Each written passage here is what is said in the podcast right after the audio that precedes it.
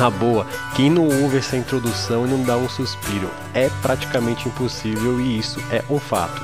Escorre ali de cada acorde a esperança do amor eterno nos corações dos apaixonados.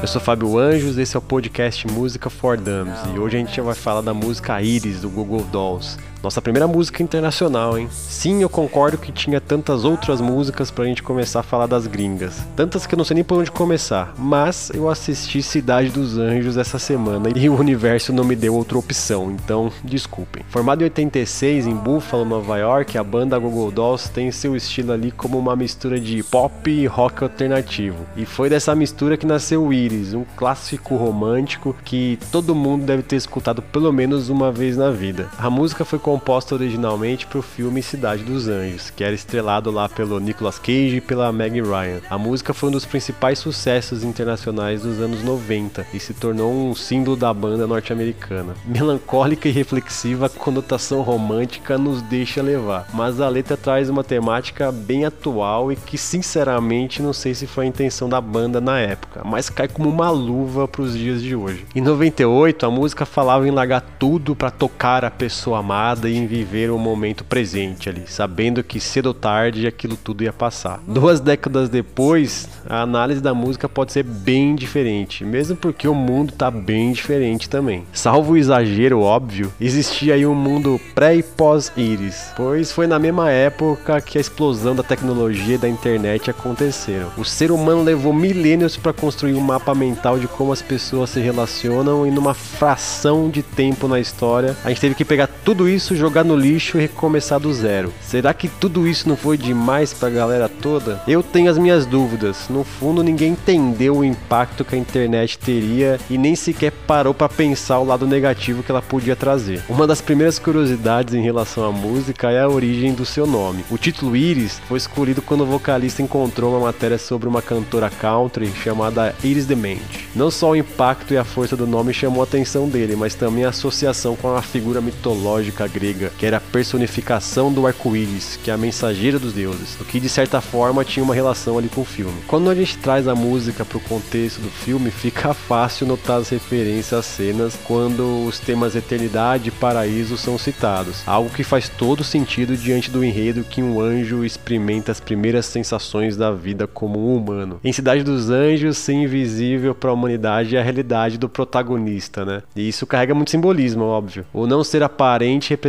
também a facilidade de esconder o que se passa por dentro ou a vontade de não se expor. O filme é maravilhoso e toda a trilha sonora dele é demais. Tem U2, Alanis Morissette até Jimi Hendrix. Na minha cabeça, um dos prazeres que atrai tanta gente hoje para ouvir músicas aí como Iris é a possibilidade de evocar o tal mundo íntimo e real que talvez nem resista mais, ainda mais em uma época de pandemia. Mas eu disse talvez. Fica aí no ar a vasta possibilidade que a gente tem de nos desconectar para nos conectar. A percepção do presente deve ser boa.